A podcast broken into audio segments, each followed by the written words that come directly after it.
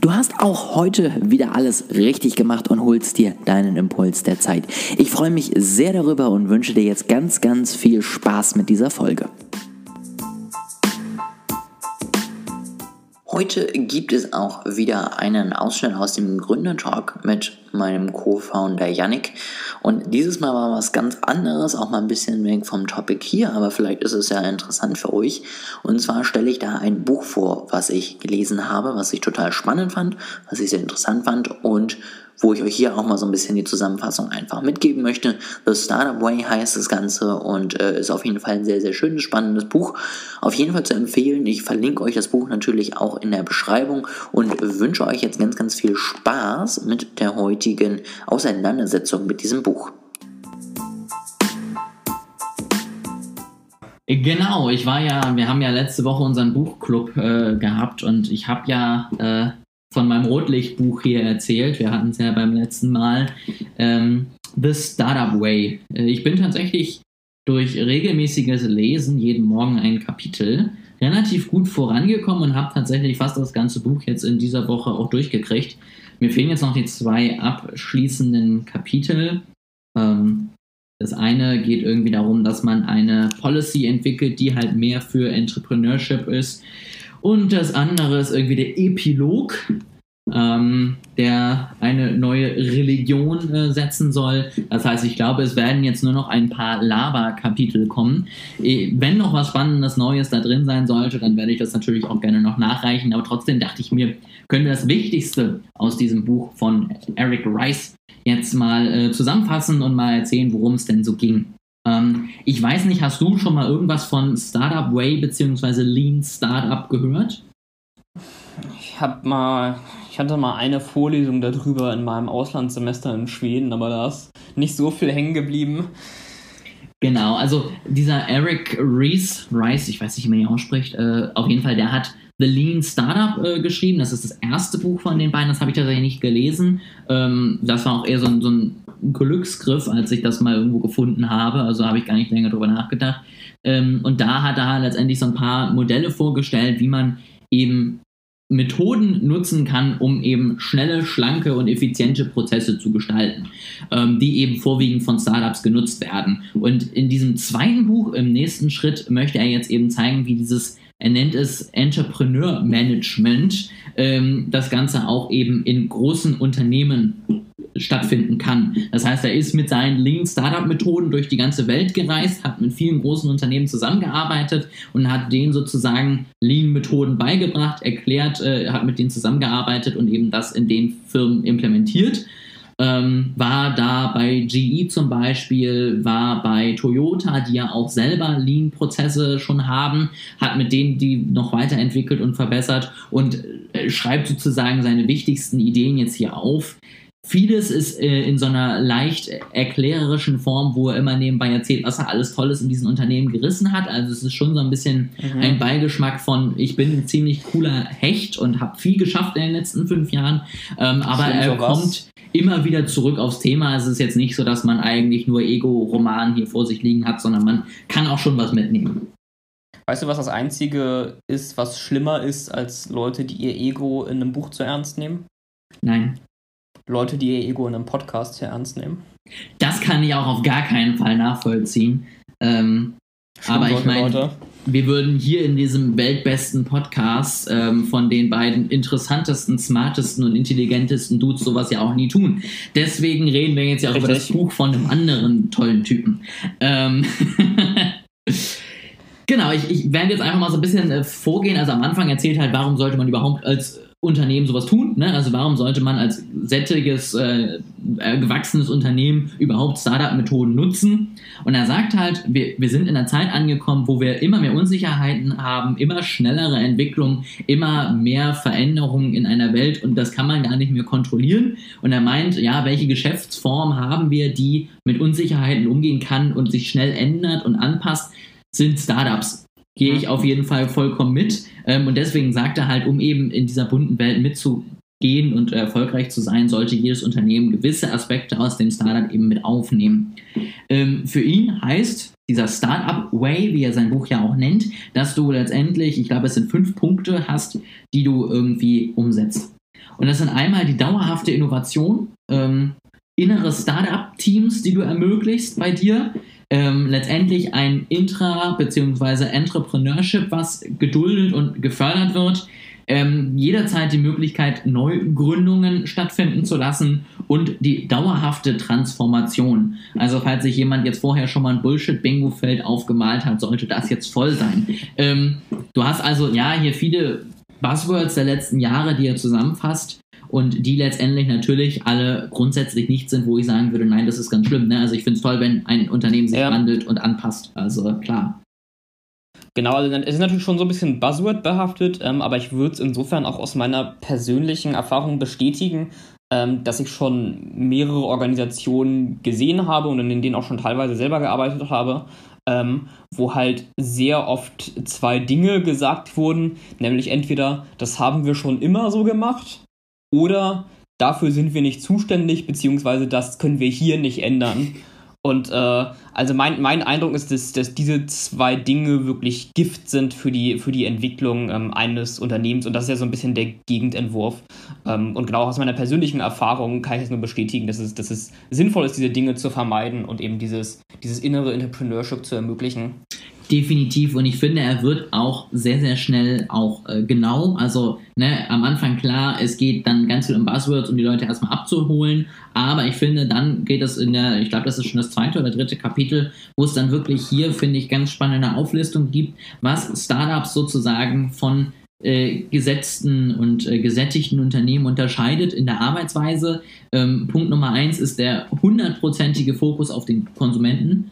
Ähm, letztendlich finde ich, ist das auf jeden Fall was, wo sich einige Unternehmen noch eine Scheibe abschneiden können. Es gibt auch große Unternehmen, die immer noch sehr, sehr konsumentenfokussiert sind, aber bei vielen äh, ist der Fokus inzwischen immer mehr auf die Prozesse gewandert und irgendwie auf das, wie man es halt immer gemacht hat und nicht mehr auf das, was der Kunde sich wirklich wünscht. Ähm, was er dann sagt, ist, dass es kleine und involvierte Teams gibt, die eben untereinander ein klares Ziel haben und zusammen dran arbeiten und dort auch die komplette Verantwortung für dieses Thema haben. Ja, das heißt, du hast wirklich dann zum Beispiel das Team für das neue Produkt und da redet kein anderer Manager rein, da redet kein anderer aus dem C-Level rein, sondern dieses Team hat die komplette Verantwortung für dieses neue Produkt und so sollte es, finde ich, auch sein. Ähm, und was ich auf jeden Fall sehr spannend finde, ist der Punkt, dass er sozusagen mit so einer Art Venture Capital Ansatz fährt. Das heißt, er sagt, die Teams, die sich dann entwickeln, um neue Produkte zu erstellen oder neue Prozesse einzubauen, die kriegen Geld im Voraus für ihre erste Business-Idee. Mhm. Damit müssen sie alles bezahlen, alle Ideen, alle Gehälter, alle Mieten und so weiter und so fort und haben dann Meilensteine, wo sozusagen das nächste Funding ansteht. Und das finde ich einen total spannenden Weg, weil du dann natürlich rauskommst aus dieses einmal vierteljährlich setzen wir uns zusammen, was hast du denn gemacht? Und dann entscheidet man gefühlt wahllos, ob es jetzt 10% weniger oder 10% mehr gibt. Sonst hast du so, ja. hast du wirklich klare Ziele, klare Schritte und weißt als Startup, okay, wir müssen jetzt mit diesen, keine Ahnung, 10 Millionen Euro 2000 Nutzerstimmen haben, drei fertige Produkte und äh, ich weiß es nicht, ein Prozess für die Erstellung, weil dann gibt es neues Geld und ich finde, dann arbeitest du halt wirklich auch an den relevanten Schritten und nicht an irgendeinem kleinen Drumrum, was ganz nice to have ist, aber nicht wirklich nach vorne bringt. Das, wie gesagt, fand ich auf jeden Fall schon mal sehr spannenden Punkt. Ähm, und dann hat er so ein paar Tools vorgestellt, wie du sozusagen dieses äh, ganze Startup-Denken dann auch nochmal genauer reinbekommst. Also wie du letztendlich dein Produkt entwickeln solltest. Ähm, da fängt er zum Beispiel an mit dem Thema MVP. Ich weiß nicht, ob dir das was sagt, ob du da ja, schon mal ein bisschen reingegangen bist. Willst du da mal kurz erklären, worum es sich da handelt? Also, die äh, Abkürzung steht für Minimum Viable Product. Und ähm, ja, genau das ist es im Grunde auch. Ähm, also es ist so das kleinste Produkt oder der kleinste Prototyp, ähm, den du haben kannst, um irgendwie sinnvoll darzustellen, ähm, was du eigentlich machen willst. Also die kleinste Grundversion von dem, was du machen willst, genau. die schon irgendwie halbwegs sinnvoll verwendbar ist. Genau, das auf jeden Fall und das finde ich total spannend, weil er hier wirklich Beispiele bringt, ähm, wo wirklich Entwicklungszeiten von sechs Jahre auf sechs Monate runtergebrochen ja. wurden und äh, nur ein Zehntel des Geldes ausgegeben wurde, so ungefähr. Also hier, um das so ein bisschen greifbarer zu machen, er hat dann viel von GE zum Beispiel erzählt, die natürlich irgendwelche Turbinen gebaut haben und hast du nicht gesehen, Dinge, die halt schweineteuer sind, selbst wenn du nur ein Ding davon baust. Und als MVP haben sie dann zum Beispiel einfach ein bestehendes Produkt genommen und das einfach neu gelabelt äh, und den einfach gesagt, so von wegen hier einen neuen Schlauch dran gemacht, stell dir vor, das wäre XYZ. Ähm, oder zum Beispiel auch eben in der Entwicklung einer neuen App, dass man einfach mit, schon mal mit den Zeichnungen oder einfach nur einer Präsentation der App rausgeht und die Leute mit diesen Dingen interagieren lässt. Und so halt wirklich schnell und vor allen Dingen auch einfach, ohne große vorherige Kosten, viel Feedback schon zu sammeln und dadurch dich eben schon zu verbessern.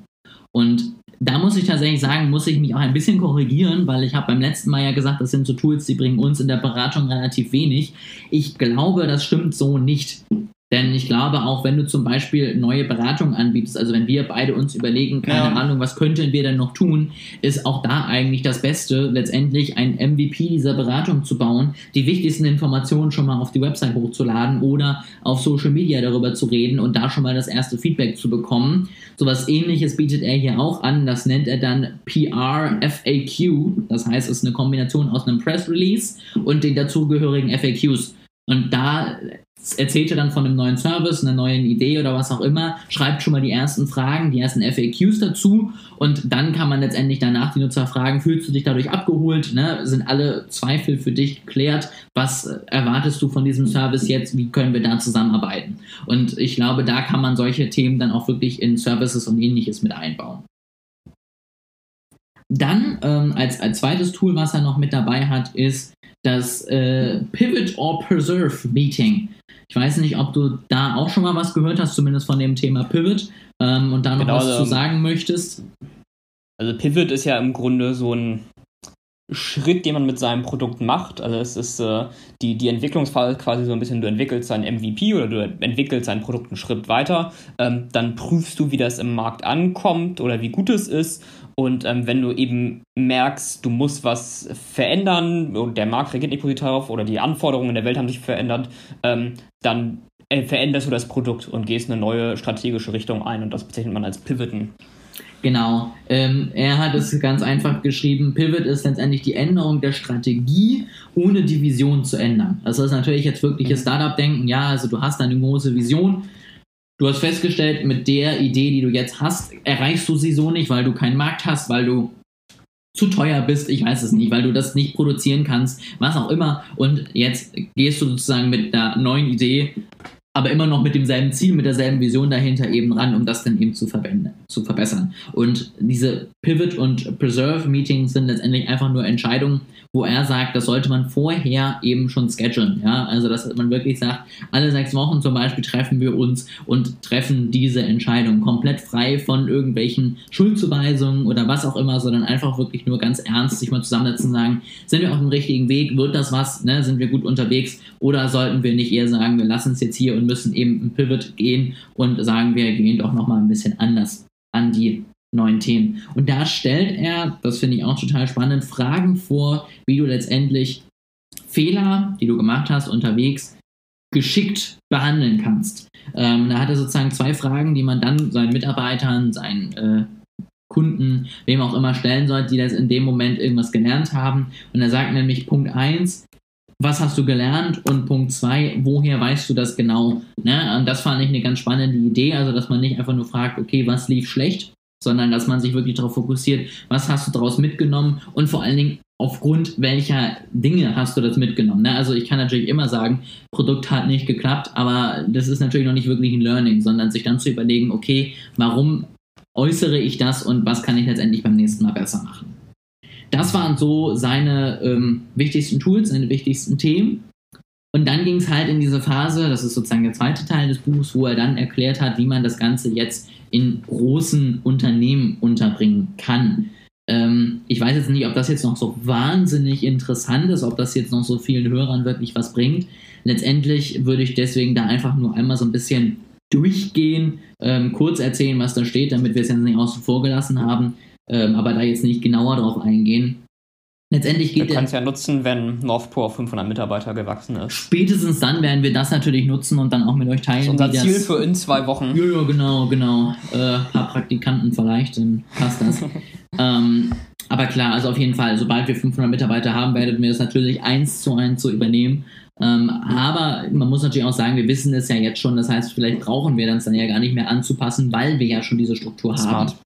Auf jeden Fall sagt er eben, Phase 1 ist so ein bisschen äh, in dieser Umstellung des MVP des Prozesses. Das heißt, du machst erstmal, triffst erstmal Annahmen, was muss sich ändern und warum, warum läuft etwas nicht so, wie es soll, was sollten wir verbessern und änderst dann sozusagen immer kleine Schrauben an deinem Prozess, an deiner Arbeitsweise, an deiner Teamgestaltung und machst letztendlich auch dort alle sechs Wochen Pivot and Preserve, wo du entscheidest, sind wir auf dem richtigen Weg oder nicht.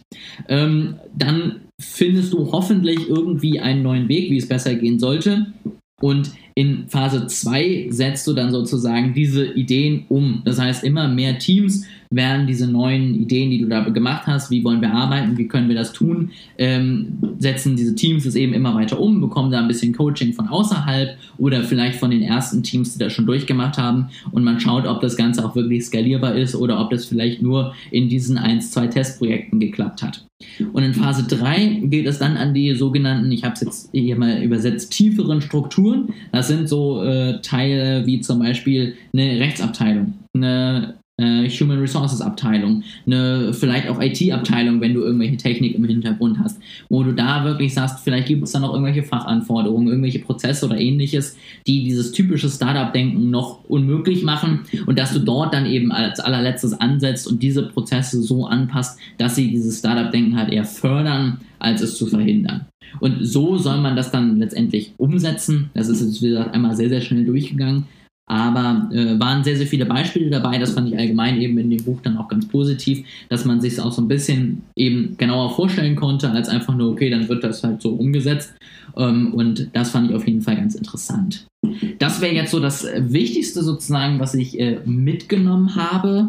Ähm, ansonsten fand ich es noch ganz wichtig, dass er am Ende nochmal so ein bisschen darüber spricht, wie man Innovationen messbar machen kann. Und da stellt er letztendlich nochmal ein paar KPI, KPIs vor, wie du letztendlich so ein Dashboard äh, gestalten kannst, wenn du Innovation messen möchtest. Ne? Also weg von einfach nur, wie viel Umsatz haben wir gemacht, sondern hin zu, wie viele Empfehlungen haben wir generiert, welche Kundenzufriedenheit. Also so Dinge, die eben letztendlich nur nochmal das bestärken, was er am Anfang sagt. Kompletter Fokus auf den Kunden und Mehrwert und das dann eben auch irgendwie messen und regelmäßig abfragen. Das ist sozusagen das, was ich bisher äh, aus diesem Buch mitgenommen habe. Wie gesagt, es sind jetzt noch zwei Kapitel über. Mal gucken, ob da jetzt noch was Spannendes weiteres drinsteht. Dann reiche ich das nächste Woche nach. Ansonsten wäre das jetzt sozusagen mein nächstes Buch, was ich für dieses Jahr sozusagen abgehakt habe und was hier irgendwie auch ein bisschen Mehrwert für die Hörer bringt. Wir können ja beim nächsten Mal, wenn wir eh schon Follow-up dazu machen, äh, noch über einen spannenden Artikel ähm, reden. Und zwar wie ja schon ein paar Mal erwähnt habe, lese ich mal ganz gerne den Economist. Und in der aktuellen Ausgabe gibt es einen Artikel über Google und äh, darüber, wie auch in Google ja dieses, das Ziel war, diese Startup-Kultur und Startup-Organisation beizubehalten, das aber schwierig wird, wenn man halt in ein Multimilliarden-Unternehmen äh, wächst. Und ich habe jetzt gerade, also es sind mehrere Artikel hintereinander, es ist eine recht lange Ausführung, ich habe jetzt gerade den Anfang ähm, dazu schon mal gelesen, wo erstmal das Problem quasi beschrieben wird. Äh, dann kann ich ja bis zum nächsten Mal nochmal den Rest lesen, mir ein paar Notizen dazu machen, ein paar Gedanken dazu formulieren und dann können wir nochmal ähm, das quasi übertragen und schauen, wie gut oder nicht gut das bei Google geklappt hat. Das ist doch super. Ähm, dann werde ich nochmal in seine Argumente reinlesen, warum das für jedes Unternehmen gehen sollte und du kannst dann ja so ein bisschen... Google kann ihn ja als Berater anstellen. ich, ich glaube, da hätte er kein Problem mit. Also... nee, aber auf jeden Fall, das ist eine sehr gute Idee. Wie gesagt, mal gucken, ob ich dann auch noch neuen Input mitbringe oder ob das dann eher um diesen Artikel geht in der Folge. Ähm, jetzt wollten wir ja auch noch einmal kurz so ein bisschen drüber sprechen, was ich jetzt sozusagen mitgenommen habe, beziehungsweise was ich davon umsetzen möchte. Ich werde jetzt äh, in den nächsten Wochen und Monaten wieder vermehrt dazu kommen, bei uns sozusagen nochmal so ein bisschen an der Firma zu arbeiten. Das heißt, wir werden nochmal ähm, überlegen, wo wir hinwollen, was die nächsten Schritte sind, was wir anbieten wollen und warum und äh, so weiter und so fort. Und da finde ich, ist es auf jeden Fall total spannend, wenn man so ein paar Tools da schon mal mitnimmt. Also letztendlich, wie gesagt, dass ich, ich habe gelernt, MVPs gehen auch im Servicebereich. Da würde ich auf jeden Fall schauen, dass man wirklich nicht Wochen, Monate, Jahre lang im stillen Kämmerlein vor sich hin brütet, sondern eben so schnell es geht, irgendwie nach außen geht, sich Feedback holt, sich Stimmen holt, letztendlich irgendwie Kunden in den Prozess schon mal mit reinnimmt, damit die letztendlich wirklich sagen können, was sie davon halten und du dir nicht vorstellen musst, was sie vielleicht denken. Ähm, was ich auch sehr wichtig finde, ist, dass man sozusagen eher in eine Beta-Test-Richtung geht und nicht die ganze Zeit mit Umfragen arbeitet. Das hat er mhm. letztendlich da auch nochmal gesagt, weil er eben sagt, keine Ahnung, bei Umfragen gibt es immer diese soziale Erwünschtheit, dieses, der möchte jetzt sicherlich, dass ich das und das sage. Wenn du aber jemanden diesen Beta-Test machen lässt oder jemanden mal mit deiner Seite interagieren lässt und siehst, keine Ahnung, den juckt es gar ja. nicht, dass da hinten eine Über uns Seite drin steht, da kommt er sowieso nie an, ähm, dann ist das natürlich viel aussagekräftiger, als wenn du jemand fragst, auf welche Seiten guckst du, wenn du online unterwegs bist. Das werde ich mitnehmen. Und dieses letztendlich Pivot und Preserve finde ich auch eine spannende Idee, dass du also wirklich, ohne dass es dir dabei schlecht geht, sage ich mal, alle sechs, acht Monate dir wirklich überlegst, ne, so ein bisschen reflektierst, wie waren die letzten Wochen, was ist da passiert und dann letztendlich entscheidest, geht es weiter oder war das nichts und es muss einen neuen Weg einschlagen. Das äh, mit den Umfragen der sozialen Erwünschtheit kann ich auf jeden Fall bestätigen. Also ich habe mal bei unserem Informatikfachbereich an der Uni in so einem Experiment äh, teilgenommen wo man mit einem Roboter interagiert hat und dann hinterher ähm, so eine Umfrage bekommen hat, so wie angenehm fandest du die Interaktion mit dem Roboter und so weiter. Und äh, da kann ich bestätigen, dass auch ich mir auf jeden Fall gedacht habe, dass ich die Forscher da nicht enttäuschen wollte und denen auf jeden Fall gesagt habe, dass ich ihren Roboter ganz toll fand. Siehst du, dann bist du das perfekte Beispiel dafür, dass äh, Umfragen nicht immer zu 100% das Ergebnis bringen, was tatsächlich so ist. Und ich fand es da ganz spannend, da fällt mir gerade noch eine Anekdote ein, die er letztendlich erzählt hat. Ähm, da ging es um Mikrowellen und äh, dann hat er gefragt, warum eigentlich, also da wurde jede, jeder Knopf letztendlich, weil das die Maschine nicht konnte, mit der Hand eingesetzt oder zumindest vorbereitet. Und dann hat er halt mal nachgefragt, warum denn eigentlich in dieser Mikrowelle 47 Knöpfe stecken, wenn er doch von seiner Mikrowelle eigentlich immer nur drei braucht. Und ähm, dann haben sie eben da mal so ein bisschen nachgeforscht und äh, mal gefragt, und warum das denn so sei. Und Ergebnis war dann, der Händler wollte das so, weil der Händler dann die teureren Mikrowellen mit mehr Knöpfen auf die eine Seite packen konnte und die günstigen, die nur zwei Knöpfe und ein Drehding ja. hatten, auf die linke Seite gepackt hat, weil das halt so gut lief bisher. So, das war die einzige Annahme, die sie da hatten. Und dann haben sie halt einfach mal Feldtests gemacht, eben mit Mikrowellen mit einem Knopf, mit zwei Knöpfen, mit vier Knöpfen und eben mit 47 Knöpfen. Und da letztendlich auch festgestellt, okay, warte mal, selbst wenn der Kunde sagt, er würde angeblich 20 Knöpfe gerne haben, am Ende nutzen tut er drei. So, und warum sollte ich dann ja. 40 einbauen? Und das äh, fand ich da halt auch eine ganz spannende Sache. Ähm, und ich glaube, so kannst du wirklich immer noch am besten sehen, ob etwas, was du dir gerade überlegt hast, jetzt sinnvoll ist oder einfach nur nice to have, aber eigentlich braucht es niemand. Okay. Hast du denn jetzt Danke eigentlich äh, Lust bekommen, dir dieses Buch nochmal durchzulesen, nachdem ich hier mal so einen kurzen Abriss gemacht habe? Oder sagst du eher, das war jetzt äh, keine riesen neue Erkenntnis und das kann man sich auch mit ein paar Recherchen auf Google selber zusammenstellen. Äh, ich werde ganz ehrlich mit dir sein, das Buch klang zwar für mich nicht schlecht, aber ich saß auch in schon ungefähr 20 Vorträgen, in denen jeweils die Worte MVP und Pivoten und Innovation ähm, verwendet äh, wurde. Deswegen ist, also es müsste schon nochmal ein sehr, sehr gutes Buch sein, das nochmal sehr gut zusammenfasst, damit ich es mir nochmal anschaue. Ja, äh, da gebe ich dir auf jeden Fall recht. Also ich finde, du hast halt wirklich viele, viele, viele Themen da schon mindestens 20 Mal durchgekaut. Ähm, ich finde, es ist eine ganz gute Grundlage. Also eigentlich hätte ich mir gewünscht, sowas vielleicht mal zum Anfang zu lesen, weil es halt relativ viel einfach und verständlich rüberbringt. Ähm, ja. Es ist jetzt nichts, wo ich sagen würde, wenn du jetzt schon 20 Jahre in einem Startup äh, gearbeitet hast, dann solltest du dir jetzt dieses Buch holen. Ich glaube, dann ist es eher eine Bestätigung, die man sich auch anderweitig hätte holen können. Aber für die, die vielleicht noch nicht in äh, 20 Vorträgen davon, ich will fast sagen, die das Glück hatten, noch nicht in 20 Vorträgen mit immer den selbstverliebten Startup-Gründern sitzen zu müssen, äh, die können sich das Buch ja auf jeden Fall nochmal holen.